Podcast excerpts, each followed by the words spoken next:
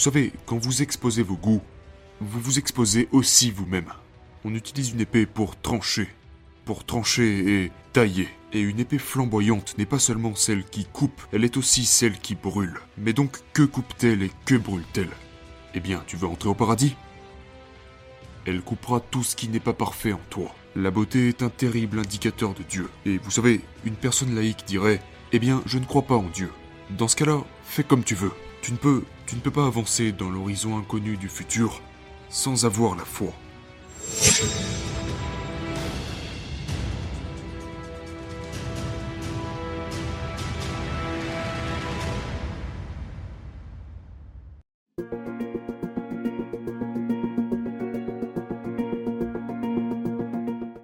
Dostoevsky a écrit dans L'idiot, à travers le personnage du prince Mishkin, que la beauté sauvera le monde. Solzhenitsyn l'a d'ailleurs mentionné dans son discours du prix Nobel. Que pensez-vous que Dostoevsky voulait dire par là? Avait-il raison?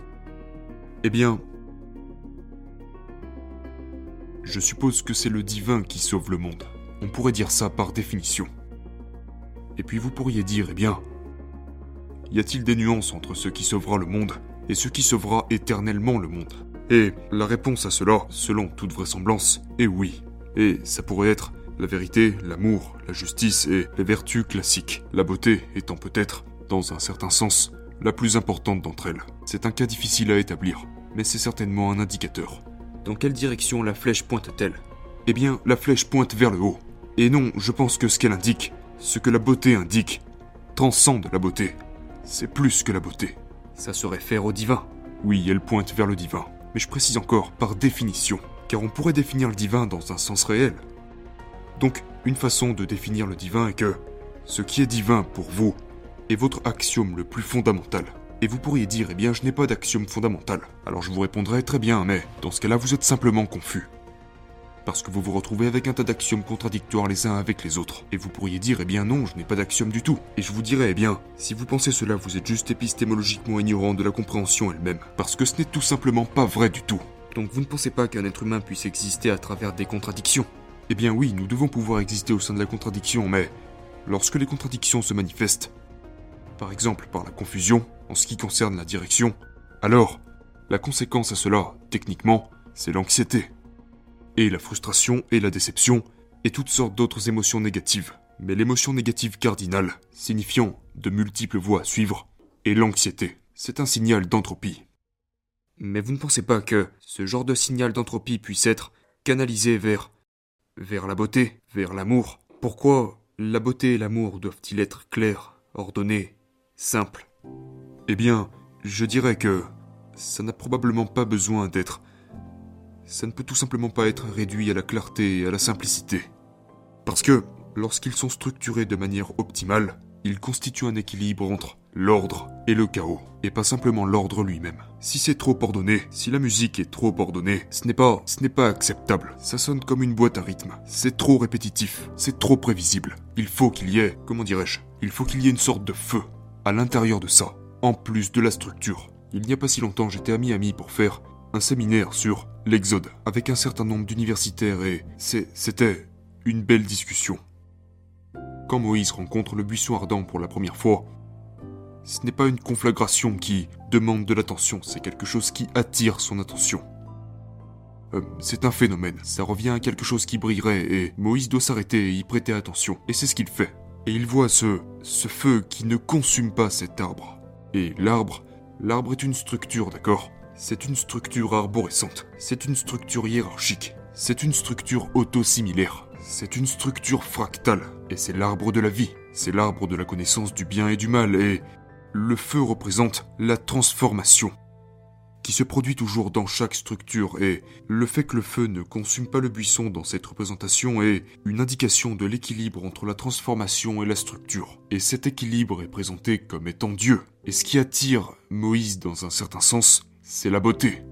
Maintenant, il y a l'effet de nouveauté et tout ça, mais ce buisson ardent lui fait le même effet qu'un tableau. C'est une bonne manière de voir les choses à propos de ça. On peut voir ça comme un magnifique tableau. Et souvent, c'est trop à gérer pour les gens. Vous savez, ma, ma maison était, et sera bientôt à nouveau, complètement couverte de tableaux à l'intérieur.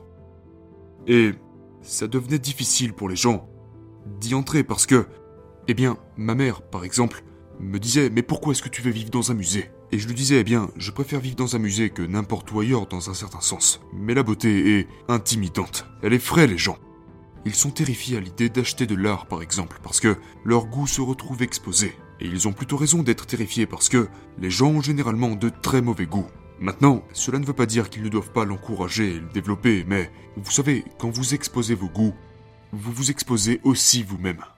Même à soi-même, quand on passe devant tous les jours. Oh, certainement, absolument. C'est ce que je ressens personnellement. Oui, bien sûr, on peut avoir cette tendance à se dire regarde comme c'est banal, regarde-moi ça comme c'est ridicule, à quel point c'est cliché, à quel point c'est stérile, ou trop ordonné, ou même trop chaotique. Ou à quelle vitesse vous commencez à le prendre pour acquis parce que vous l'avez vu tellement de fois, eh bien, si c'est une vraie œuvre d'art, ça n'arrivera pas. Parce que vous remarquez les petits détails, le tout est plus grand que la somme de chaque partie. Je veux dire, il y a des images, particulièrement des images religieuses, que l'on pourrait appeler des images profondes, que les gens continuent de décortiquer depuis 4000 ans. Tenez, je vais vous donner un exemple. C'est un terrible exemple. J'ai fait une série de conférences sur la Genèse, et j'ai pu en décortiquer une grande partie, mais en aucun cas la totalité.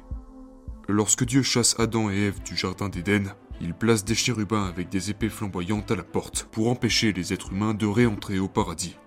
Et j'ai pensé, pourquoi des chérubins? Et pourquoi ont-ils des épées flamboyantes? Je comprends pas, qu'est-ce que c'est exactement? Et puis, j'ai découvert grâce à Mathieu Pajot, qui a écrit un excellent livre sur le symbolisme de la Genèse, que les chérubins sont les monstres de soutien de Dieu. C'est une idée très compliquée, et il suggère qu'ils sont en partie une représentation de ce qui est difficile à intégrer dans les systèmes conceptuels. Ils ont aussi un aspect angélique ou démoniaque. À vous de choisir. Maintenant, pourquoi ont-ils des épées flamboyantes? Eh bien, une épée est un symbole de jugement et...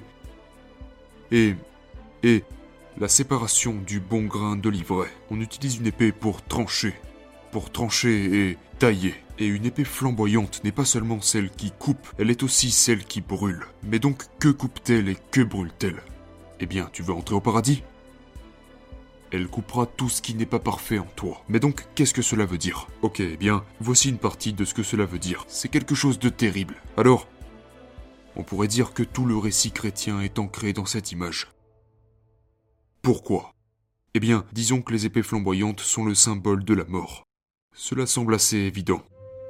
Disons aussi qu'elles symbolisent l'apocalypse et l'enfer. Cela ne semble pas complètement déraisonnable. Ça pourrait être une des idées. Voici donc une idée. Non seulement tu dois affronter la mort, mais tu dois affronter la mort et l'enfer avant de pouvoir accéder au paradis. Le jugement de l'enfer ainsi que toutes les choses. Tout ça est intégré dans cette image. Et, et une œuvre d'art avec une image telle que celle-là, contient toutes ces informations, et elle rayonne dans un sens fondamental. Ça pénètre dans les méandres de votre esprit à des niveaux que vous ne pouvez même pas concevoir, et ça vous agrippe. C'est pour ça que les gens vont dans des musées, et restent plantés devant des tableaux qu'ils ne comprennent pas. C'est aussi pourquoi ils payent quel est l'objet le plus cher au monde? Si ce ne sont pas des yachts de course en fibre de carbone, ce sont certainement des peintures classiques. Ce sont des outils technologiques de haut niveau ou c'est de l'art classique. Maintenant, pourquoi ces choses sont si chères? Pourquoi allons-nous jusqu'à construire des temples pour abriter ce genre d'images? Même les personnes laïques vont au musée. Oh, je suis laïque. Eh bien, êtes-vous déjà allé dans un musée? Oui. Est-ce que vous regardez de l'art? Oui.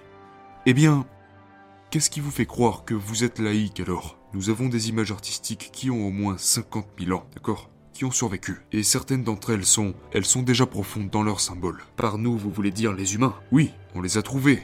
Et elles ont duré elles ont survécu aussi longtemps que ça. Et puis, pensez à l'Europe. Les personnes laïques du monde entier font des pèlerinages en Europe.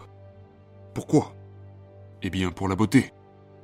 C'est évident, je veux dire, c'est vraiment évident. Et c'est en partie parce qu'il y a des choses en Europe qui sont si belles qu'elles vous coupent le souffle, d'accord? Qui vous donnent carrément des frissons, des choses qui vous remplissent d'un sentiment d'admiration. Et nous avons besoin de voir ces choses. Ce n'est pas facultatif. Nous devons voir ces choses.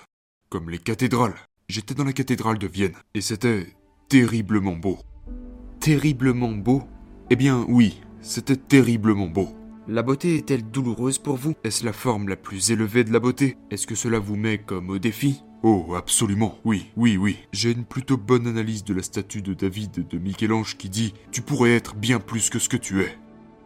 C'est ce que dit cette statue. Et pour en revenir à cette cathédrale, nous sommes descendus dans sa partie inférieure et trois étages d'ossements de la peste. Et ils étaient tous là. Et puis cette cathédrale est au-dessus de tout ça. Je veux dire, ce n'est pas une blague d'aller visiter un endroit comme celui-ci. Ça, ça vous secoue au plus profond de vous-même. Et nos... Nos systèmes religieux sont devenus proportionnellement douteux. Mais leur architecture est indiscutable. La beauté est un terrible indicateur de Dieu. Et vous savez, une personne laïque dirait Eh bien, je ne crois pas en Dieu. Dans ce cas-là, fais comme tu veux. Tu ne peux, tu ne peux pas avancer dans l'horizon inconnu du futur sans avoir la foi. Et tu pourrais dire Eh bien, je n'ai pas la foi. Dans ce cas-là, bonne chance pour l'avenir alors. Parce que tu seras quoi à part nihiliste, désespéré et anxieux? Et sinon, eh bien, quelque chose vous guidera vers l'avant. C'est la foi en quelque chose, ou en plusieurs choses, qui fait de vous un polythéiste, que je ne recommande pas d'ailleurs.